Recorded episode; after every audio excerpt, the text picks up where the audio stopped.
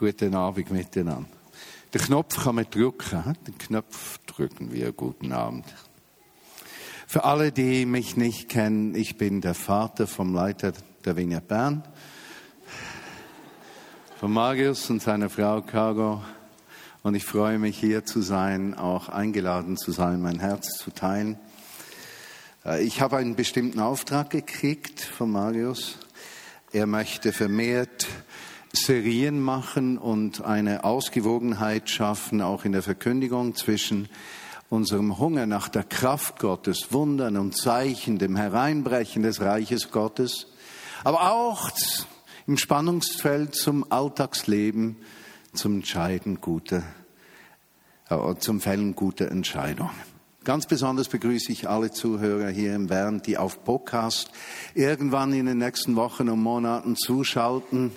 Liebe Grüße auch aus Berlin. Und aus Berlin kommt die erste God Story. Muss euch eine Geschichte erzählen, die ging mir richtig unter die Haut.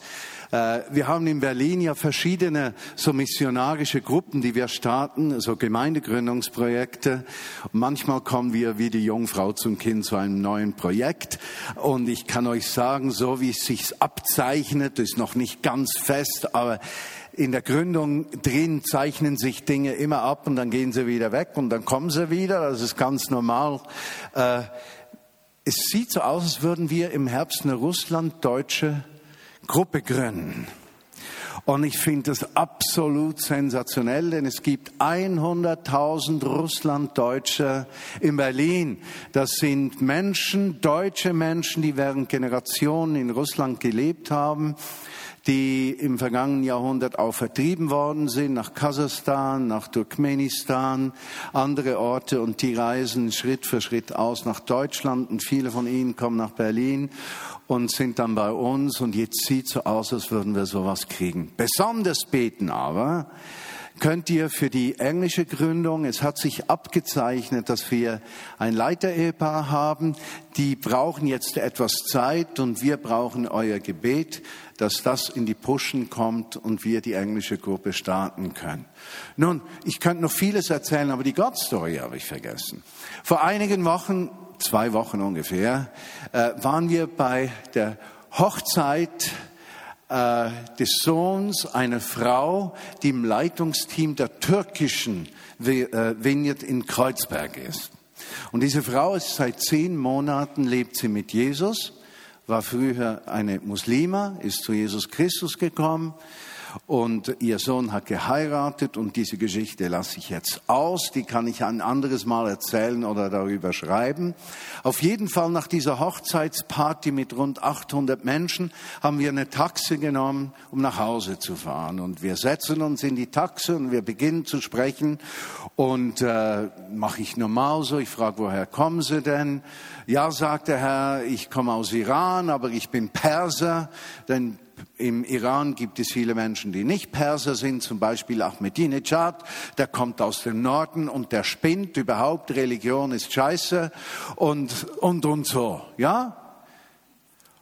Unterwegs komme ich irgendwie dazu, über Jesus Christus zu sprechen. Ich sage Jesus Christus. Der reagiert und sagt, wenn Sie Jesus Christus sagen, kriege ich Gänsehaut. Wir fahren weiter, weiter nach Hause, sind dann zu Hause und dann sage ich zu Hause angekommen, darf ich für Sie beten? Ich habe in solchen Momenten darf man nicht studieren, nicht denken, denken verboten, nur beten. Denn wenn man denkt, würde man das nie tun. Ja, als denkender Mensch tut man das nicht. Also sage ich, geben Sie mir die Hand, er gibt die Hand hin, ich lege meine Hand auf seine Hand und der beginnt so, dong, dong, dong, dong. Und zwar nicht übertrieben, Georg, der saß da drin. Und zwar nicht nur ein, zweimal, sondern ich bete und dann doing, doing, doing, doing, doing. Ich dachte, ich bin ja hier nicht in der Vinia Bern, da ist das ab und zu normal, dass Menschen so rum sich verhalten. Das ist ja unglaublich. Und dann sagt er, irgendwann kam ich zum Ende des Gebets und er zum Ende des Doing, Doing. Und ich habe verpasst, aber das kann ich euch nachher sagen. Auf jeden Fall sagt dieser Mann zu mir, meine Frau ist in den Iran geflogen, weil ihr Bruder gestorben ist. Seit zwei Wochen kann ich kaum schlafen. Ich bin immer unruhig. ich, ich, ist unglaublich. Und jetzt sind sie Priester. Weil Gottes Gegenwart in diesen Wagen kam. Die Gegenwart Gottes war zum Schneiden dick. Und die Güte und Liebe Gottes hat sich diesem Mann geoffenbart. Leider habe ich ihn nicht gleich zu Jesus geführt. Eigentlich hätte ich das gleich tun sollen. Aber ich war etwas überfordert von der Doing-Situation, äh, habe ihm glücklicherweise ein Kärtchen gegeben.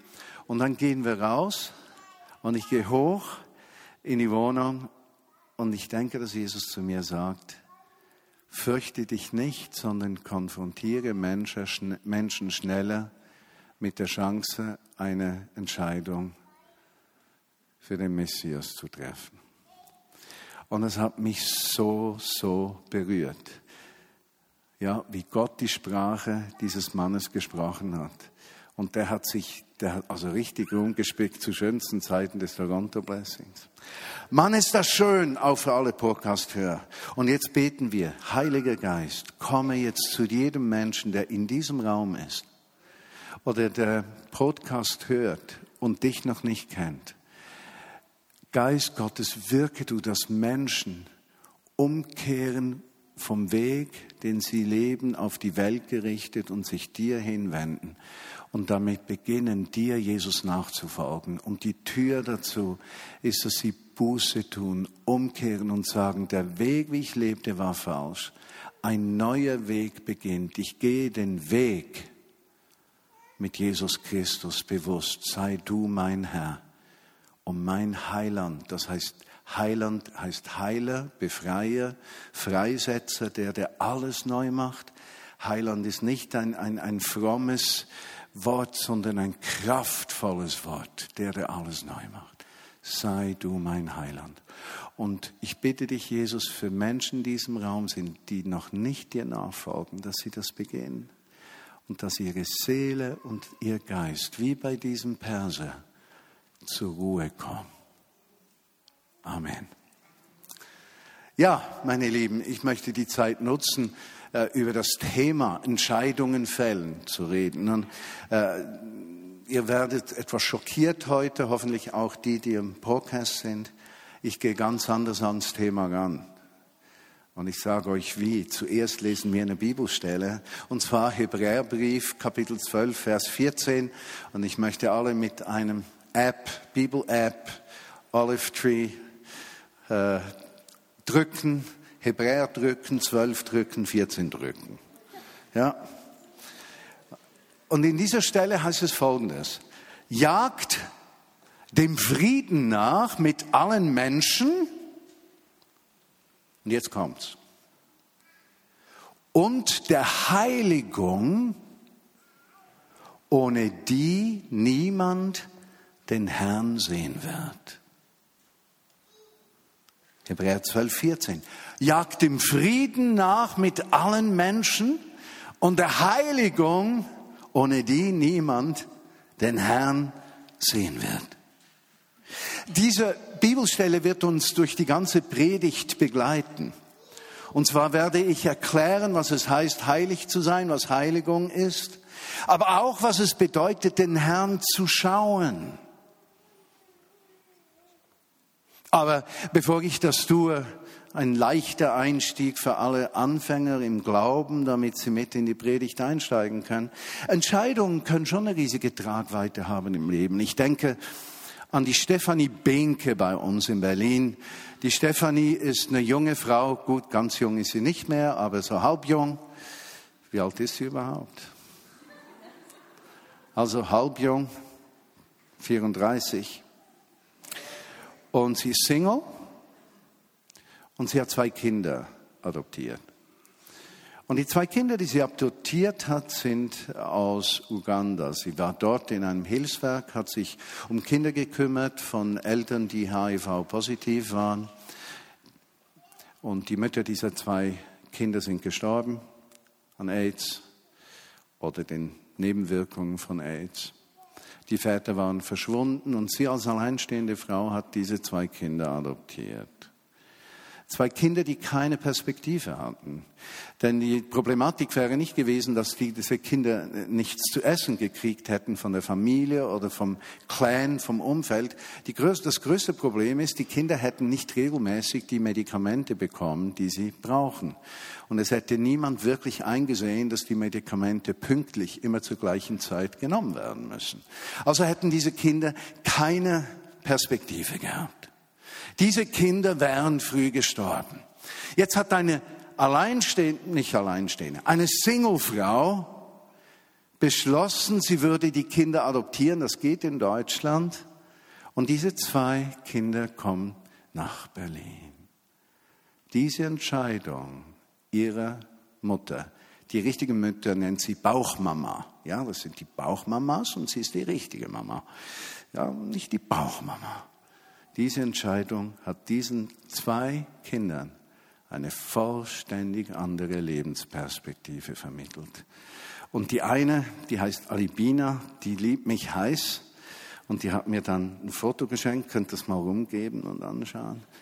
Äh, das ist die Alibina. Und natürlich haben diese Kinder Schmerzen und Herausforderungen, aber das hat ihr Leben verändert. Das ist richtig. Entscheidungen können das Leben verändern. Wie werden diese Kids hier denken, wenn sie gerne? Wie werden diese Kids hier denken, wenn sie erwachsen sind? Könnt ihr euch das vorstellen? Entscheidungen haben Tragweite. Apostel Petrus in seinem Brief im ersten Petrusbrief Kapitel 2, also Bibel drücken, ersten Petrusbrief drücken, zwei drücken, vier drücken, äh, in die 1. Petrus 2, 4 bis 12. Apostel Petrus, er versteht etwas davon, dass Menschen Entscheidungen treffen müssen. Und vor allem gibt er in seinem Brief Information, wie wir gute Entscheidungen treffen können, was die, welches die Voraussetzungen zum Treffen guter Entscheidungen sind. Und wenn ihr diesen Text zuerst anschaut, Kapitel 2, Vers 4 vom ersten Petrusbrief, heißt es zuerst, zu ihm, Christus, dürft ihr kommen. Zu ihm dürft ihr kommen. Und vergesst nicht im Hinterkopf diesen einen Satz zu behalten von Hebräer 12, 14. Jagt nach der Heiligung, ohne die niemand den Herrn sehen wird. Ich binde das dann schon noch zusammen. Danke. Hat niemand etwas da? Zu ihm dürft ihr kommen. Er ist der lebendige Stein, den die Menschen weggeworfen haben, weil sie seinen Wert nicht erkannten. Und er geht in diesem Text weiter und klärt, wie wertvoll Christus ist. Und er erklärt in diesem Text drin, dass wir den gleichen Wert bekommen haben wie den, der Christus hat. Aber schaut noch mal diesen Satz, wo er sagt, Er ist der lebendige Stein, den die Menschen weggeworfen haben, weil sie seinen Wert nicht erkannten. Und genau da liegt das Geheimnis im Leben eines Christenmenschen und in den Entscheidungen, die er fällt. Genau da. Den Wert erkennen, den Christus in meinem Leben haben kann. Christus, der den Unterschied machen kann. Jesus, der nicht nur das Vorbild ist, wenn ich das Wort lese und die Evangelien lese, ein, ein Vorbild, das in mir den Hunger weckt, so zu werden wie er. Nein, vielmehr, er ist dieser Herr. Er ist dieser Hirte. Er ist dieser König. Er ist die ultimative Person die sich in meinem Leben ausbreitet. Und je mehr er sich in meinem Leben ausbreitet, desto größer die Chance, dass wir gute Entscheidungen treffen. Je weniger er sich ausbreitet, desto kleiner die Chance, dass wir gute Entscheidungen treffen. Aber die Menschen hier in diesem Text Sie erkannten seinen Wert nicht. Die Wertschätzung der Person von Jesus in unserem Leben verändert die Voraussetzung, wie ich mein Leben leben kann. Nun, er geht dann weiter und, und er spricht in diesem Text davon, ich will nicht den ganzen äh, erklären und lesen, aber er spricht davon, dass die Empfänger dieses Briefes, und das sind wir ja auch in übertragenem Sinne, eben diesen Wert erkannt hätten.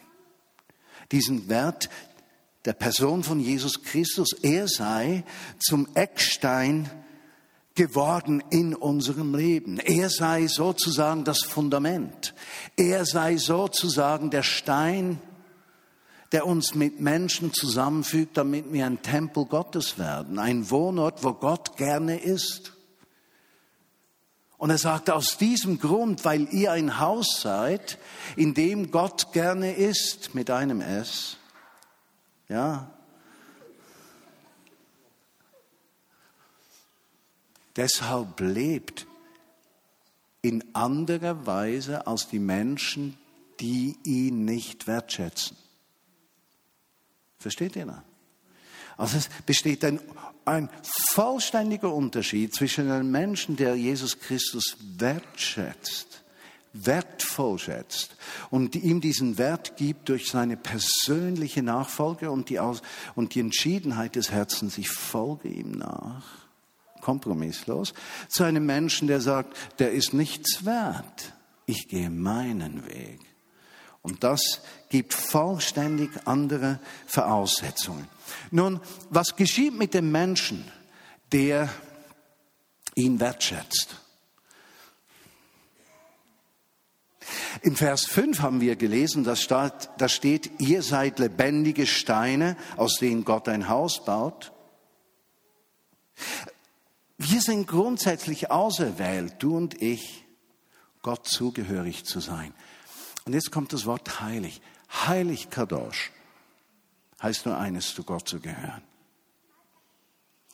Heilig zu sein bedeutet nicht fehlerlos zu sein. Heilig zu sein heißt, Gott zugehörig zu sein. Im Tempel gab es Gefäße, die wurden Gott geweiht und dann gehörten sie zum Tempel. Kadosh, heilig, zum Tempel gehören. Die durfte man nicht für sonst etwas einsetzen und brauchen. Ganz im Gegenteil, da war der Anspruch Gottes drauf, das gehört mir.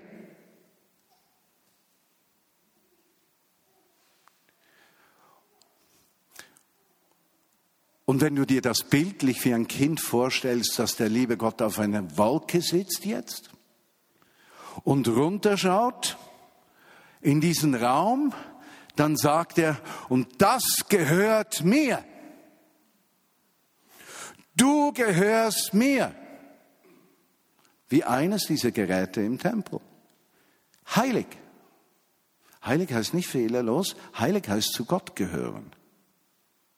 Also, wenn der Papst zum Beispiel jemanden heilig spricht, dann sagt der Papst nicht, dieser Mensch hat keine Fehler gemacht. Dieser Papst sagt Folgendes. Dieser Mensch hat ein vorbildliches Leben geführt und diese Vorbildlichkeit wurde auch sichtbar dadurch, dass Gottes Geist durch diesen Menschen Wunder getan hat. Und dann sagte, das sind Vorbilder. Jetzt, wir können über den Papst streiten, die katholische Kirche streiten, evangelische Kirche, Vineyard, wir können über viele streiten. Tatsache ist, der Gedanke ist gut. Gott zugehörig. Und in diesem Sinne kann ich, ohne Papst zu sein, dir sagen, du bist heilig. Jetzt brauchst du nur noch eine schöne Foto von dir zu machen, Bibelvers unten ran und dann hast du die heilige Eva. Natürlich nur, wenn du Eva heißt, sonst wäre das sinnlos. Und du kannst diese Kärtchen verteilen. Jetzt sagst du, nein, das gibt es doch nicht. Ich erkläre dir es nochmal. Wenn wir den ersten Korintherbrief lesen zum Beispiel, da schreibt Apostel Paulus, kennen einige von euch den Korintherbrief etwas? Für die, die ihn kennen, das ist eine nicht unproblematische Gemeinde. Ja, Da hat es einige Leute dabei, die verhalten sich nicht Jesusmäßig. Die gehören eher zur Abteilung der schwierigen Seelen im Reiche Gottes. Aber der Apostel Paulus im ersten Korintherbrief, er schreibt, an die Heiligen, an die, die Gott gehören, wo Gott den Anspruch hat. Weshalb hat Gott den Anspruch? Weil sie sein Angebot angenommen haben. Verstehst du, im Moment, wo du dein Leben Jesus Christus anvertraust, wo du umkehrst zu ihm. Das heißt Buße tun, heißt umkehren, nicht mehr leben nach allem, was dich sonst bestimmt, sondern nach ihm leben. In diesem Moment hat er Anspruch.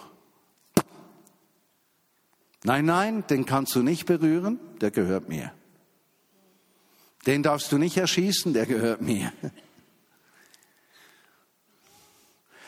Im ersten Korintherbrief, auch die, die nicht vollkommen sind, sind die Heiligen. Heiligkeit ein Zustand. Oder im Epheserbrief heißt es, wir wurden alle adoptiert. Dieses Bild finde ich schön. Ich habe mal zu Steffi Benke gesagt, weißt du, die Schönheit deiner zwei Kinder ist, die hast du nicht bekommen. Du hast dich entschieden, sie zu haben. Versteht ihr den Punkt?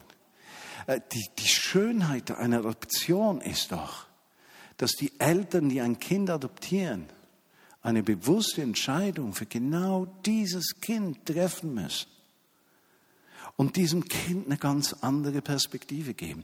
Gott hat dich gekannt.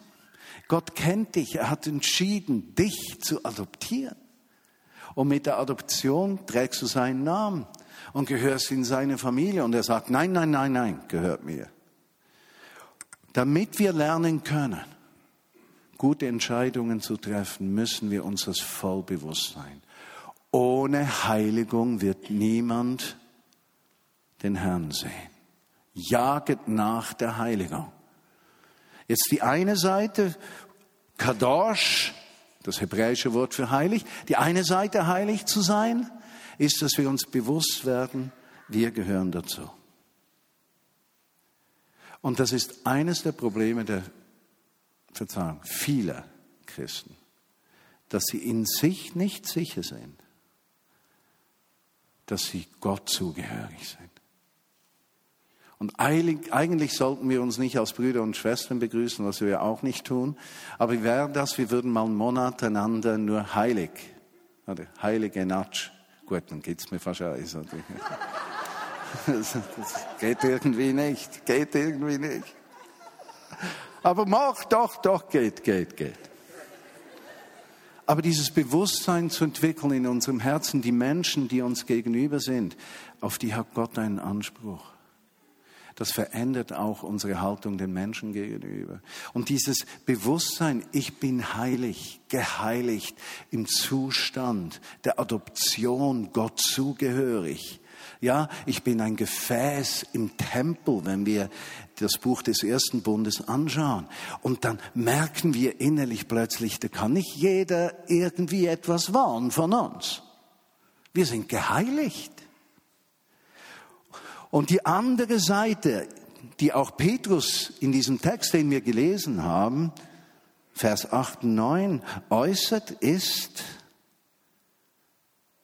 dass dieser Zustand ein Verhalten nach sich zieht. Deshalb lebt nicht so wie die, die nicht heilig sind. Deshalb lebt so wie die, die heilig sind. Nicht vollkommen. Lebt so wie die, die zu Gott gehören. Nicht die, die nicht zu Gott gehören. Wo geht unser Kompass hin? Wo ist Norden für uns? Wo erkennen wir, wo wir stehen? Norden ist immer für uns, für den Geist Jesus Christus. Immer. An ihm richten wir uns aus. Er ist dieser Stern, der in unser Leben hineinleuchtet und unserem Leben Richtung, Licht, Versorgung und Perspektive gibt. Wenn der Kompass aber sich an der Welt, an allem, was Gott fern ist, ausrichtet, dann werden unsere Entscheidungen im Leben konsequenterweise eben beeinflusst von dieser Welt, die nicht von Christus kommt. Und das ist eine Erkenntnis, die tief in unser Herz rutschen muss. In Vers 8, 9 hieß es, die Menschen stoßen sich an Jesus, weil sie nicht Gott zugehörig sind. Und diese Gottferne, die resultiert in ein gottfernen Verhalten. Sie geben seiner Person keine Priorität. Sie schätzen Jesus nicht wert. Aber der Zustand der Gottzugehörigkeit befähigt mich, mich auf ihn auszurichten. Man muss euch sagen, es sind Dutzende von Entscheidungen. Und ich bin davon überzeugt, der Mensch, der sein Leben mit Jesus in Ordnung gebracht hat und begonnen hat, damit Jesus zu leben, der erkennt in seinem Herzen Schritt für Schritt mehr und mehr, was richtig und falsch ist. Zum Beispiel, geben einen Vorschlag. Wer glaubt von euch, dass es Jesusmäßig ist, großzügig zu sein? Hände hoch. Ja, gut, danke. Also, wer denkt von euch, dass es Jesusmäßig ist, geizig zu sein? Dass mir ja keiner die Hand hochhält jetzt. Versteht ihr den Punkt? Es gibt Dinge, die sind absolut klar. Und je näher du Jesus kommst, desto klarer wird dir das. Und weil diese Klarheit in dir wächst, je mehr Raum du Jesus Christus gibst und anerkennst, dass es keine Entscheidung im Leben gibt, die du außerhalb seines Willens fällen willst und tust, beginnt deine Klarheit zuzunehmen.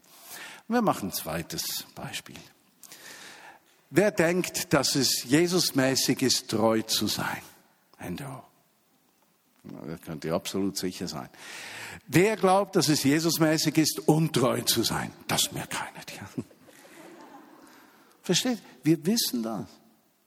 Das ist die Basis für Entscheidungen. Werte, Überzeugungen wachsen in uns, wenn Jesus Christus viel Raum hat. Und er hat viel Raum, wenn wir ihn einladen. Und er kriegt mehr Raum, wenn wir richtige Entscheidungen treffen. Wenn ich also einen Menschen verfluche, ist das Jesusmäßig? Nein. Wenn ich es trotzdem tue, hat dann Jesus mehr Platz in meinem Leben oder weniger? Weniger. Wenn das Verfluchen von Menschen zu einer Gewohnheit wird, hat er am Ende noch wie viel Platz in mir? Richtig, keinen. Wenn er keinen Platz mehr in mir hat, ist die Chance, dass ich gute Entscheidungen treffe, größer oder kleiner? Kleiner. Und so sind es viele Tausende von Entscheidungen, denen wir jeden Tag entgegenkommen. Die haben massiven Einfluss darauf, wie viel Raum Jesus in unserem Leben hat. Und sie haben auch einen massiven Einfluss auf die Qualität der Entscheidungen im Laufe von drei, fünf oder zehn Jahren. Menschen fallen nie über Nacht vom Glauben ab an Jesus Christus. Eine Ehe zerbricht nie innerhalb von 15 Minuten. Ein Verbrecher wird nie ein Verbrecher innerhalb von 30 Sekunden. Alles baut sich auf. Womit speisen wir uns? Sind wir heilig, Gott zugehörig? Ist es eine individuelle Frage, könnten wir sagen? Ist das bei jedem unterschiedlich?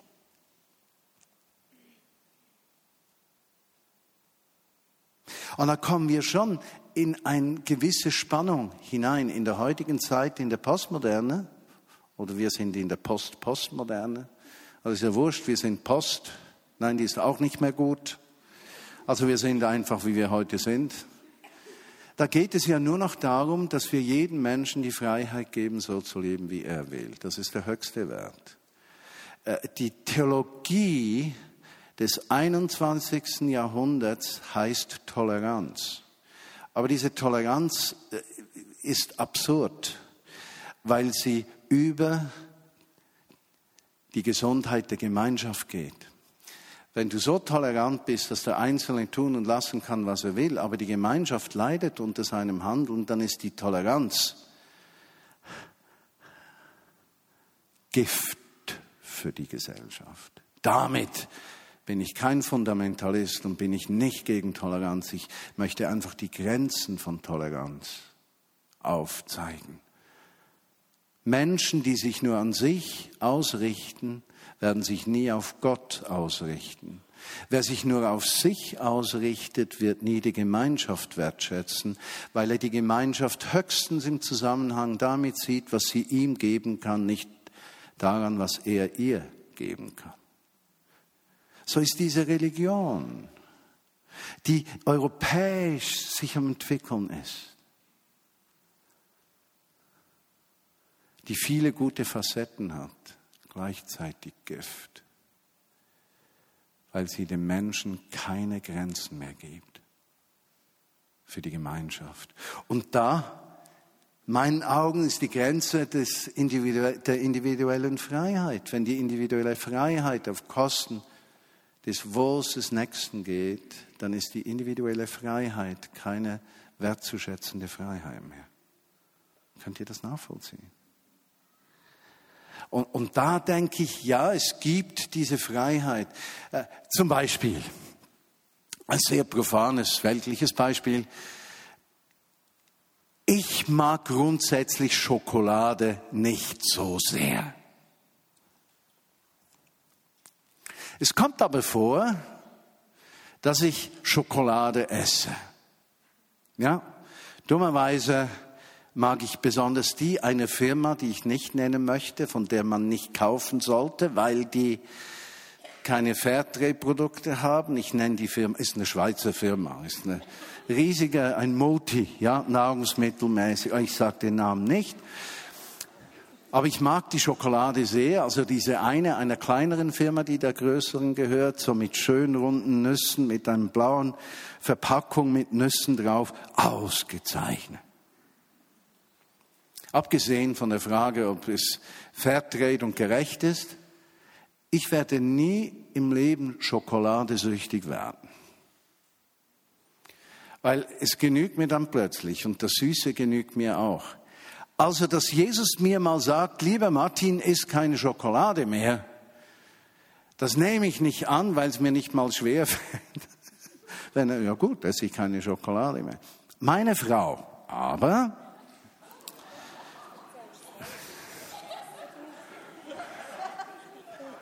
also eine, eine Person, die ich kenne, eine Person, die ich kenne, mag Süßes viel mehr als ich. Die Chance, dass Gott zu ihr sagt, sie soll nicht Süßes essen, um ihre Liebe ihm gegenüber zum Ausdruck zu bringen, die ist größer, als dass er mir sagt, keine Schokolade zu essen, wenn ich sie ja gar nicht unbedingt mag. Versteht den Punkt? Das ist schon individuell. Da glaube ich, spricht der Geist Gottes unterschiedlich zu Menschen und das ist richtig so. Du sollst die Stimme Jesu hören durch den Geist Gottes, wenn er dir etwas erlaubt oder nicht erlaubt. Paulus sagt, ich darf alles, aber es frommt nicht alles. Was er meint, es ist nicht alles Jesus zugehörig für mich. Aber grundsätzlich gibt es für uns gemeinsam den gleichen Code für Entscheidungen, nicht nur einen individuellen. Und das müssen wir lernen, dass es etwas Gemeinsames gibt, wie wir Entscheidungen treffen können.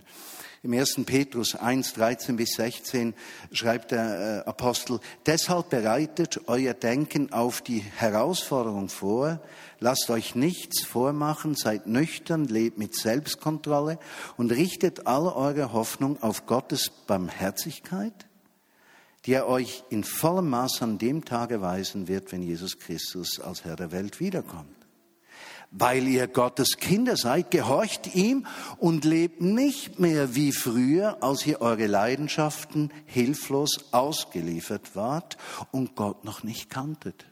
Hört ihr den Unterschied? Also einer, der heilig ist, hat eine andere Voraussetzung zu leben als einer, der nicht heilig ist. Heilig wirst du nicht durch Leistung, sondern durch Adoption. Aber diese Adoption soll eine Auswirkung auf deine Entscheidungen haben. Und diese Auswirkung soll uns alle miteinander verbinden. Jetzt sollt ihr leben wie Christus, der euch als seine Jünger berufen hat. Vorbildlich, also, ja, heilig soll euer ganzes Leben sein. Nicht fehlerlos. vorbildlich Gott zugehörig.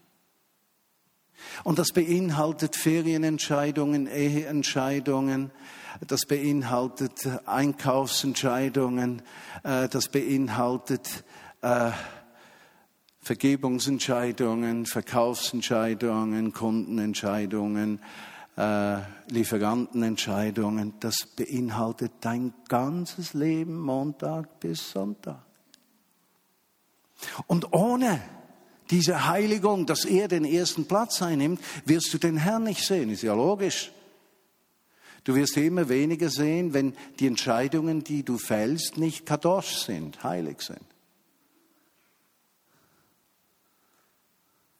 Und dann ist ja der Irrsinn der, wenn wir in unserem Glauben Rückschritte machen, habe ich auch schon erlebt.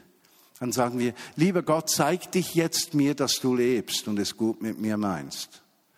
Ja? Und dann wünschen wir uns ein Zeichen vom Himmel. Aber die Chance ist doch etwas kleiner, ein Zeichen vom Himmel zu kriegen, wenn du die ganze Zeit Entscheidungen getroffen hast, die ihm keinen Raum mehr lassen in deinem Leben. Jetzt, weil er barmherzig ist, weil er barmherzig ist, gibt er diesen Menschen häufig, wenn sie schwach sind, Zeichen. Aber das ist nicht seine grundsätzliche Absicht, das ist seine Barmherzigkeit. Also wie viel Licht ist in mir? Wie viel Dunkelheit? Wie heilig lebe ich? Wow. Genau das meint Gott, 1. Petrus 1,16, wenn er sagt, ihr sollt heilig sein, denn ich bin heilig. Das meint er. Ihm zugehörig. Im Alltag drin. Soll ich jetzt einen Menschen ablehnen oder annehmen? Jemand hat in einem Gottesdienst, wo ich war, jemanden zu mir geführt und diese Person war richtig äh, äh, ja, hat schon sicherlich seit zwei, drei Wochen nie mehr Wasser gesehen. Also war in der Dürre, in der sprichwörtlichen Dürre des Lebens. Und der Geruch war entsprechend. Und ich stand vor dieser Person und ich merkte, jetzt musst du dich entscheiden. Und ich bin so ein Reinlichkeitsfanatiker-Freak. Ich bin da irgendwie etwas behindert in diesem Bereich. Und ich merkte, wie Gottes Geist in mir sagte, wirf beide Arme um diesen Menschen rum und drück ihn an dich, so fest du kannst. Überwinde das. Weil Christus will aus dir heraus. Er will Atmosphäre schaffen um diesen Menschen herum. Und wisst ihr, Heiligkeit in diesem Sinn und Heiligung hat nichts mit einem Regelkatalog zu tun. Es hat nichts damit zu tun, dass du 766 Punkte hast, die du befolgen musst oder Dinge, die du nicht tun musst, sondern es hat viel mehr damit zu tun, dass du es zulässt, dass Gott zu dir spricht in jeder Entscheidung. Deshalb ist das tägliche Bibellesen wichtig, Leute. Da geht es nicht darum, dass ihr hunderttausendmal den gleichen Satz lesen müsst und dass das Gott gefällt, wenn ihr den Satz hunderttausendmal lest. Der liebe Gott hat nichts davon, wenn du den gleichen Satz hundertmal liest. Das geht nicht darum. Es geht um dich, dass diese Worte in dir etwas aufbauen, was Gott mehr Raum gibt in dir, Kadosh, und das Lesen der Schrift ist so viel wert, wie du zulässt, dass es dich anspricht und nicht nur liest. Oder in meinen Zweierschaften zum Beispiel, ich habe einige, gibt es ja fünf Punkte. Und einer der Punkte ist, nicht liest du die Bibel, sondern wo hat dich in der vergangenen Woche das Wort Gottes angesprochen? Und ich bin jetzt mit meinem Bibelleseplan von U-Version, Y-O-U, Version mit v.com für alle, die das mal anschauen möchten. Dort habe ich einen Bibelleseplan mit Robert Roberts. Ja, und mit dem liest du die Bibel ein, zweimal im Jahr. Der schickt dir jeden Morgen eine E-Mail, was du zu lesen hast. Das ist hilfreich für meine Art Mensch, der eher sich etwas emotional chaotisch orientiert im Leben. Und ich krieg diese Mail und ich lese diesen Text Und ich habe gemerkt, nach einem Jahr äh, dieser Zweierschaft mit einer Person, ich habe jede Woche etwas, worüber ich sprechen kann, wie das Wort Gottes mich anspricht. Jede Woche. Jede Woche. Geschieht etwas in mir drin. Kadosh, heilig. Jagt nach der Heiligung, ohne die werdet ihr den Herrn nicht sehen. Wir wünschen uns so sehr, dass Gottes Geist wirkt. Menschen geheilt werden, befreit werden, zum Glauben kommen, von Schulden befreit werden, Ehen zusammenkommen, dass Gottes Gesundheit über uns kommt. Was können wir beitragen? Das können wir nie erzwingen. Was können wir beitragen? Eines können wir, Gott mehr Raum geben in uns. Und wenn das Licht der Vignette Bern immer heller leuchtet, dadurch, dass der Einzelne Jesus mehr Raum gibt im Fällen von Entscheidungen, wird das zu einem leuchtenden Ort. Und was sammelt sich im Licht? Die Fliegen, die Mücken. Versteht ihr? Suchende Menschen, die keine Perspektive haben, zieht es zum Licht. Und wenn sie zum Licht kommen, erleben sie die Wärme und Güte Gottes und öffnen ihr Herz. Stimmt das?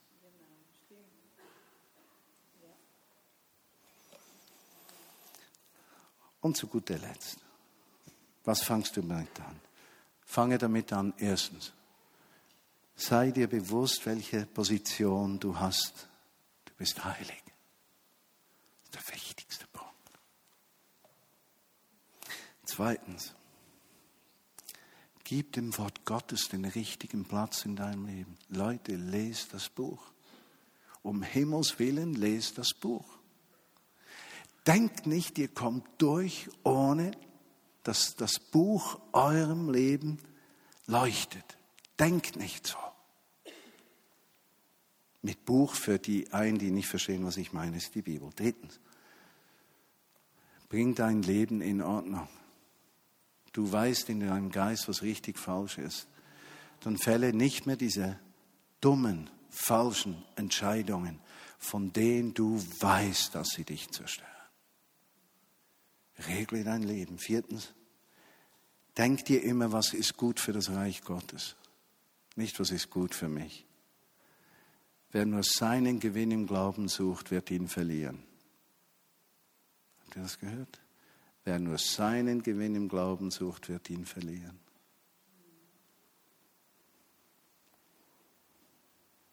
Und der fünfte und letzte Gedanke ist, sprich mit ihm. Und das Gespräch mit Gott in meinen Augen ist etwas vom Entspannendsten, weil du dich nie zu verstellen brauchst. Du kannst immer sein, wie du bist.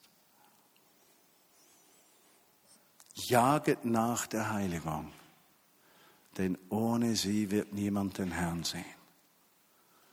Wünschen wir uns mehr von Jesus zu sehen? Ja. Wünschen wir uns mehr von Jesus in unserem Leben zu sehen? Ja. Wünschen wir uns mehr von Jesus zu sehen in der Vignette Bern? Ja. Wünschen wir uns mehr von Jesus zu sehen in den Kleingruppen der Vignette Bern? Ja. Wünschen wir uns mehr von Jesus zu sehen in der Stadt Bern? Ja. Wünschen wir uns mehr in der Schweiz? Ja. In Deutschland? Ja. Ganz besonders in Berlin natürlich. Und in Europa? Ja. Wie ist der Weg? Heilig. Und so bitte ich dich, Jesus, dass du jedem, der hier ist, heute Abend zeigst, dass er oder sie heilig ist. Heilig. Und dass dieses Wort heilig nicht so weltlich unwert gemacht wird, sondern dass wir verstehen, Kadosh hat eine Bedeutung von das gehört Gott und keiner soll sich unterstehen, seine Hand daran zu legen.